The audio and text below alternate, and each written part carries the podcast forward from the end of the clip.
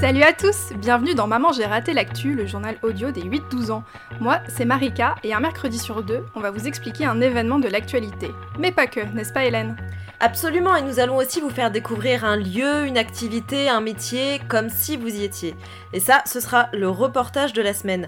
Et puis nous vous partagerons aussi nos coups de cœur culturels. Alors des films, des livres, des jeux vidéo, des jeux de société, des expos, bref, tout y passe.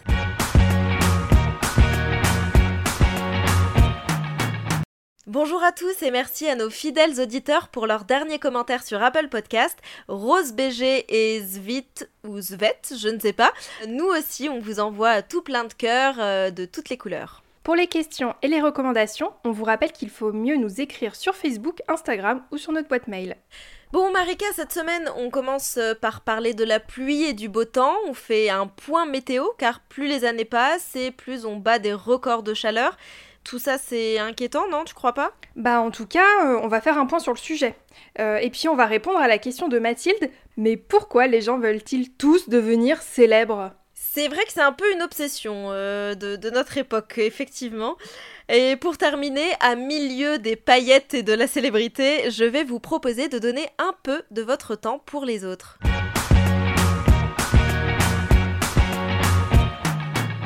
Marika, je ne sais pas si tu as remarqué, mais ces dernières semaines, il a fait très chaud dans une grande partie de la France. Le département du Rhône et la métropole de Lyon ont même été placés en vigilance orange pour canicule pendant quelques jours euh, à la mi-juin. Eh bien, je peux vous dire que je confirme. Puis il y a eu de violents orages et de fortes pluies dans de nombreux lieux de France, comme chez moi, en Normandie, et ces derniers jours, plusieurs villes ont subi des inondations, comme euh, à Rennes, à Angers ou encore à Beauvais. Et l'une des principales causes derrière ces vagues de chaleur et ces inondations, malheureusement de plus en plus fréquentes, eh bien, on retrouve le fameux changement climatique. Mais alors, mais qu'est-ce que c'est le changement climatique? Alors en fait, c'est une modification de tout un tas d'éléments qui composent le climat d'une région, comme les températures, mais aussi l'humidité de l'air, la durée de la présence du soleil, ou encore, par exemple, s'il pleut beaucoup ou pas du tout. Et ce que les scientifiques constatent, c'est que ces modifications ont lieu à l'échelle du monde entier. On observe une augmentation des catastrophes naturelles comme les fortes pluies, les inondations, les tempêtes, les sécheresses ou encore les pics de chaleur. Également, la température moyenne à la surface de la Terre augmente. Parmi les principales causes du changement climatique, eh bien, sans surprise, hein, on retrouve les actions humaines.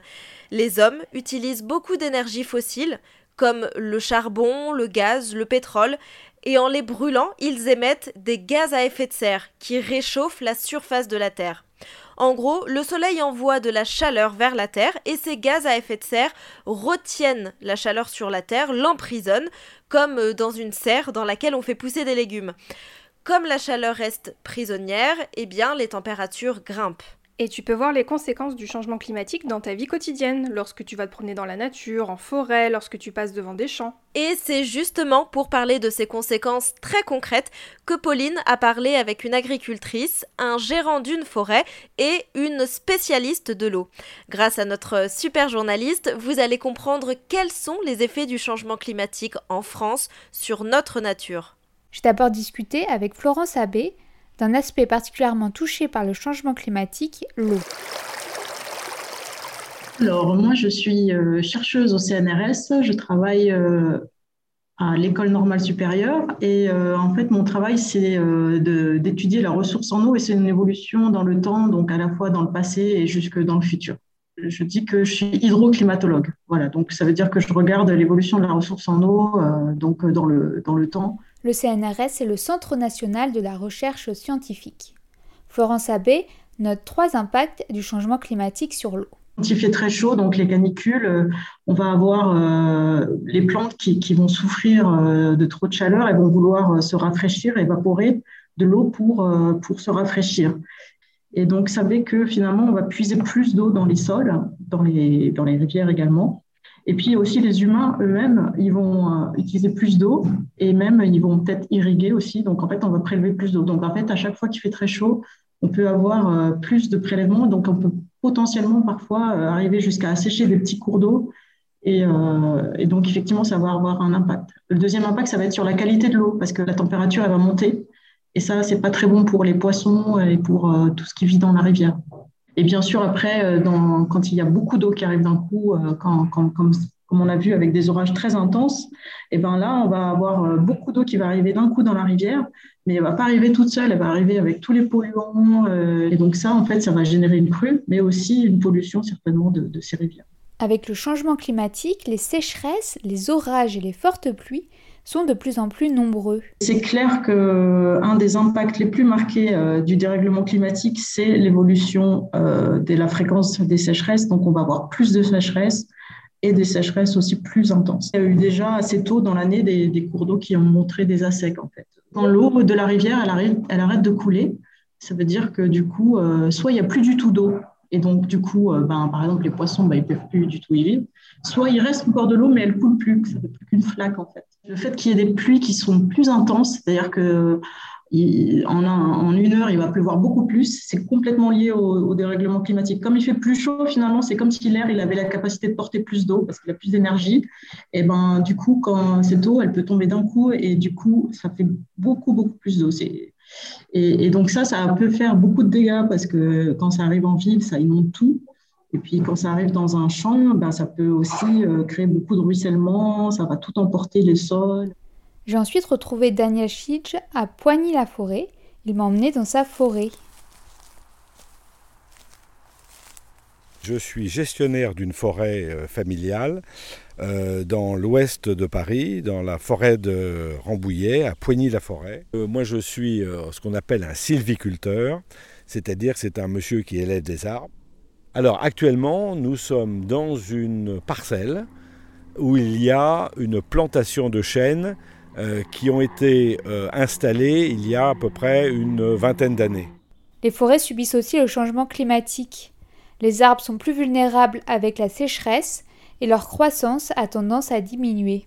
Euh, visuellement, sur certains arbres, on peut s'apercevoir qu'il y a des, des, croissances qui sont un peu ralenties. On peut avoir des cimes d'arbres. La cime, c'est le haut de l'arbre, qui est un tout petit peu rétréci. mais personnellement, dans les arbres que j'ai à gérer, euh, j'ai pas de, grand stress. Le stress que je pourrais avoir, c'est qu'il y a quand même maintenant de plus en plus de maladies. Alors, on parle de calarose du frêne, on parle de, l'encre du châtaignier, on parle euh, de, d'afflux de, chenilles processionnaires du chêne ou de chenilles processionnaires du, euh, du pin qui mangent les feuilles, qui mangent la feuille du chêne ou qui mangent l'aiguille la, du pain. Donc ça, ça peut être aussi un stress euh, euh, pour l'arbre.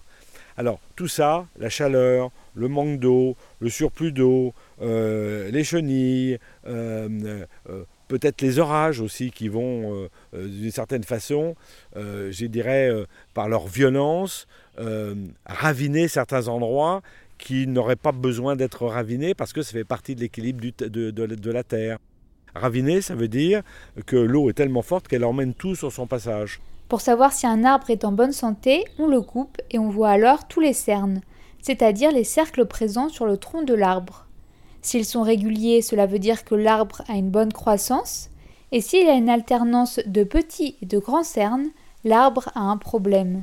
Euh, j'ai mis en place un certain nombre d'éléments pour mesurer la croissance des arbres. Alors on peut voir qu'il y a eu un manque d'eau, on peut voir qu'un arbre a eu un manque de lumière, on peut voir que l'arbre a eu trop d'eau, euh, et c'est un, un, très bon, un très bon témoin. J'ai enfin discuté avec Aurélia Aupois.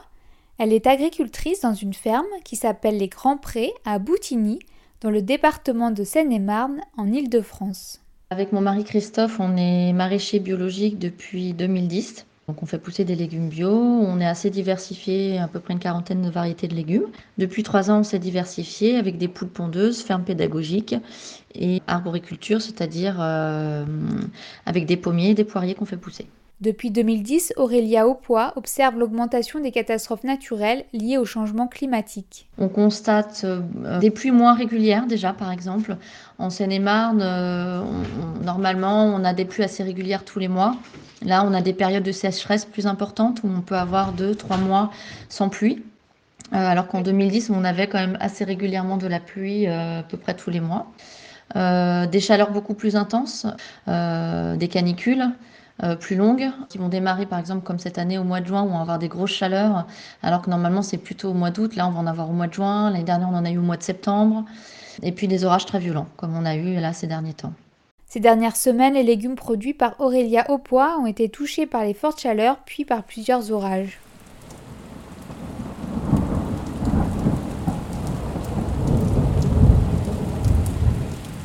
Quand il fait la canicule, on peut avoir jusqu'à 60 degrés par exemple sous la serre ce qui est énorme, et même pour euh, les, légumes tels que les tomates, qui aiment la chaleur, c'est trop. En fait, ça peut faire griller le fruit et le plant. Il faut arroser beaucoup plus souvent. Nous, on utilise essentiellement que de l'eau de pluie que l'on récupère dans des bassins. Alors si on a encore de l'eau dans nos bassins, ça va, mais si on n'en a plus, euh, euh, il y a certains légumes qu'on va laisser de côté en espérant que la pluie arrive assez rapidement pour pouvoir privilégier d'autres légumes qui ont besoin, un besoin en eau beaucoup plus important. Avec les orages violents, on a des, pertes de légumes et de planches complètes où les légumes euh, euh, sont ravinés, en fait, où la terre, euh, elle enlève tout ce qu'on a planté et semé. Et on a des planches sous serre où toutes nos tomates sont dans l'eau, les concombres sont dans l'eau. On a perdu une planche complète de céleri rave qu'on venait de planter. toute la terre l'a emporté en fait. Et les légumes d'été, quand ils sont dans l'eau, et eh bien, bah, ça s'abîme, ça pourrit et puis ça donne aucun fruit. Hein. on est obligé d'arracher les pieds. Aurélia Aupois a mis une haie en haut et en bas de son champ pour absorber l'eau. Pour la chercheuse Florence Abbé, il faut en effet arrêter d'artificialiser les sols, en construisant par exemple des routes, et remettre à la place de la végétation. Le but est que les sols soient capables de stocker plus d'eau. Merci à Pauline pour toutes ces informations. Et si tu te poses des questions sur le changement climatique, que tu voudrais en savoir plus, dis-le nous par mail à mamangératelactu.com ou sur nos réseaux sociaux.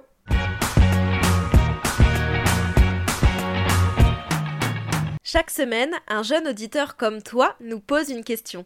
Voici la question de la semaine. Bonjour, je m'appelle Mathilde, j'ai 9 ans, euh, je suis en CM1 et ma question c'est pourquoi tout le monde cherche à devenir célèbre?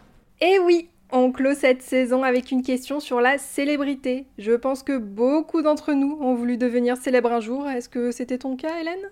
Alors moi, quand j'étais petite, je voulais devenir Claire Chazal, euh, qui était la présentatrice du journal télévisé de 20h sur TF1.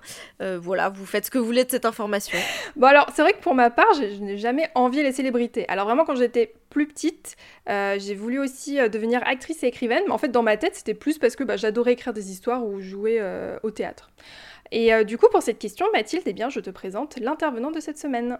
Bonjour Mathilde, je m'appelle Antoine Lilti et je suis historien. C'est-à-dire que mon métier consiste à étudier ce qui s'est passé autrefois, ou plus récemment, à écrire des livres et à donner des cours à des étudiants, à des élèves beaucoup plus âgés que toi. Alors vous allez me dire, bah Marika, pourquoi un historien pour parler de la célébrité? Eh bien parce que, petit spoiler, l'idée de la célébrité, ça ne date pas d'hier. Alors tu poses aujourd'hui une bonne question. Pourquoi tout le monde cherche-t-il à être célèbre? En effet, aujourd'hui, la vie des célébrités fait rêver. Dans les journaux, à la télévision, sur les réseaux sociaux, on nous les présente comme des modèles de succès, des gens qui gagnent de l'argent, qui ont la belle vie, qui sont connus, qui sont admirés. Ça fait rêver. Et on pense souvent que c'est un phénomène récent, qui a commencé avec la télévision et s'est développé avec Internet. Mais en réalité, cela fait plus de deux siècles que les gens veulent être célèbres.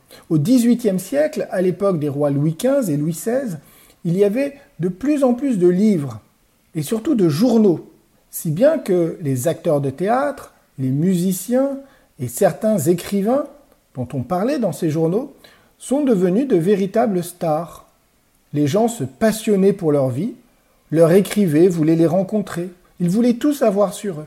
Et vous vous en doutez, les choses depuis se sont accélérées. Désormais, presque tout le monde peut rêver de devenir célèbre, en devenant chanteur, champion de foot, ou même tout simplement en faisant des vidéos qui circulent sur Internet.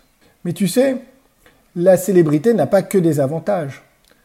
Les gens célèbres se plaignent souvent de n'avoir plus de temps à eux, plus de véritables amis, et surtout plus de vie privée, puisqu'ils sont toujours sous le regard du public, des photographes et des journalistes. On croit que c'est amusant d'être célèbre, mais en réalité, c'est parfois difficile à vivre d'être toujours observé. Déjà, il y a plus de deux siècles, le grand écrivain Jean-Jacques Rousseau, qui vivait à l'époque dont je te parlais tout à l'heure, au XVIIIe siècle, et qui était très populaire, disait que sa célébrité l'avait rendu malheureux, qu'elle avait fait de lui une sorte d'animal de cirque, que les gens euh, allaient voir par curiosité. Si bien qu'il a tout quitté pour partir vivre à la campagne dans la solitude. C'est quand même curieux, tu ne trouves pas? Les gens inconnus rêvent de devenir célèbres, mais les gens célèbres se cachent pour ne pas être trop reconnus. Ils mettent des lunettes de soleil et voyagent sous de faux noms. Alors, méfie-toi et n'oublie pas, ce qui compte avant tout, c'est de faire ce qui te plaît, pas forcément d'être célèbre. Eh oui, Antoine Lilti a raison, faites ce qui vous plaît. J'ai oublié le nom de ce youtubeur à qui on demandait régulièrement des conseils pour faire des vidéos, et en fait il disait si vous le faites pour l'argent, alors ça ne marchera pas. Il faut le faire parce qu'on est passionné. Alors en fait, qu'on soit célèbre ou non, bah, notre travail nous demande surtout du temps. Alors autant faire quelque chose qui nous plaît, comme euh, par exemple ce que je fais en ce moment avec Hélène. Oui, on kiffe. Alors pour les plus grands auditeurs parmi vous, Antoine Lilti a écrit un livre justement sur l'invention de la célébrité. Il s'appelle Figure publique, l'invention de la célébrité, 1750-1780, et il a été publié aux éditions Fayard.